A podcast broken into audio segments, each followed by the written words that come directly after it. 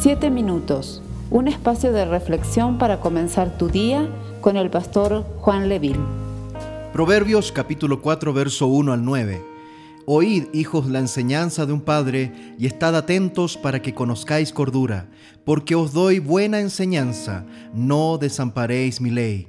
Porque yo también fui hijo de mi padre, delicado y único delante de mi madre, y él me enseñaba y me decía, Retenga tu corazón mis razones, guarda mis mandamientos y vivirás.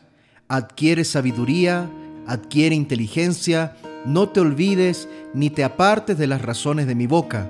No las dejes, y ella te guardará. Ámala y te conservará. Sabiduría ante todo, adquiere sabiduría, y sobre todas tus posesiones adquiere inteligencia.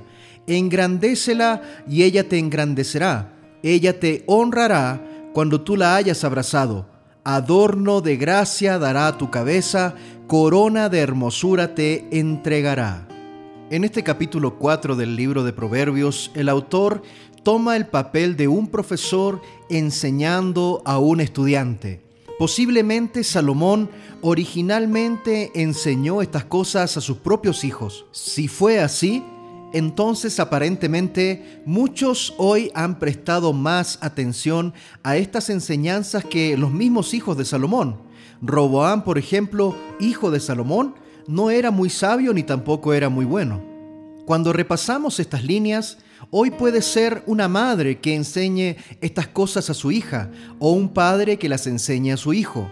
O puede ser simplemente que un cristiano lea este capítulo para sacar su enseñanza el tema es la sabiduría y el profesor subraya tres cosas para aquel que quiera ser un estudiante de la sabiduría.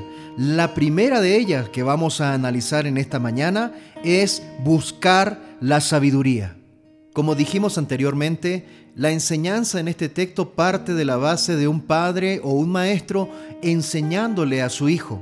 La juventud es la edad principal para aprender y no la vejez. Es por eso que el consejo de la palabra del Señor nos lleva a no desperdiciar la juventud y también que los padres no desperdicien tiempo sin enseñar a sus hijos. Cuando se trata de las cosas de Dios, la actitud con la cual nosotros venimos delante del Señor es fundamental. No podemos llegar delante de Dios con una actitud de orgullo, no podemos llegar delante de Dios con una actitud de que sabemos todo. En innumerables pasajes bíblicos la palabra del Señor nos dice de que Dios resiste a los soberbios. Es por eso que el texto bíblico de Proverbios nos enseña de que todos vengamos delante de la sabiduría del Señor con la disposición de un niño a pesar de la edad que tengamos. Esto nos lleva a acercarnos al Señor listos, dispuestos a aprender, sin prejuicios, con la mente como una hoja de papel en blanco. Cada cristiano tiene a Dios como su Padre en el cielo, de quien tenemos y podemos aprender. El autor de Proverbios regresa en el tiempo y recuerda los momentos en que él también fue niño y tuvo que recibir instrucciones de parte de sus padres es una manera de convencer a sus estudiantes de la urgencia de obtener la sabiduría que solamente viene de parte del Señor. Proverbios capítulo 4, verso 3 y verso 4 en la versión nueva traducción viviente dice, pues yo igual que ustedes fui hijo de mi padre, amado tiernamente como el hijo único de mi madre, mi padre me enseñó, toma en serio mis palabras, sigue mis mandatos y vivirás.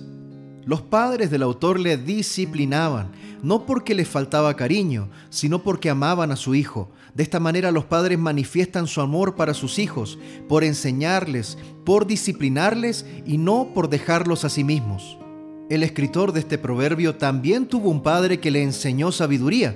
Ahora este padre simplemente está pasando la enseñanza a su hijo. Es importante que los padres se bajen al nivel de sus hijos en este aspecto.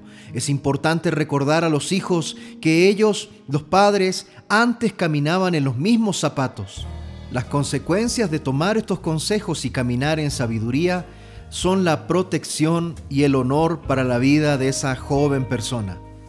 Esta es la palabra del Señor para este día y espero que sea alimento para tu alma. Que el Señor te bendiga, te guarde y haga resplandecer su rostro sobre ti y derrame paz en tu corazón. Esperamos ser de bendición para tu vida.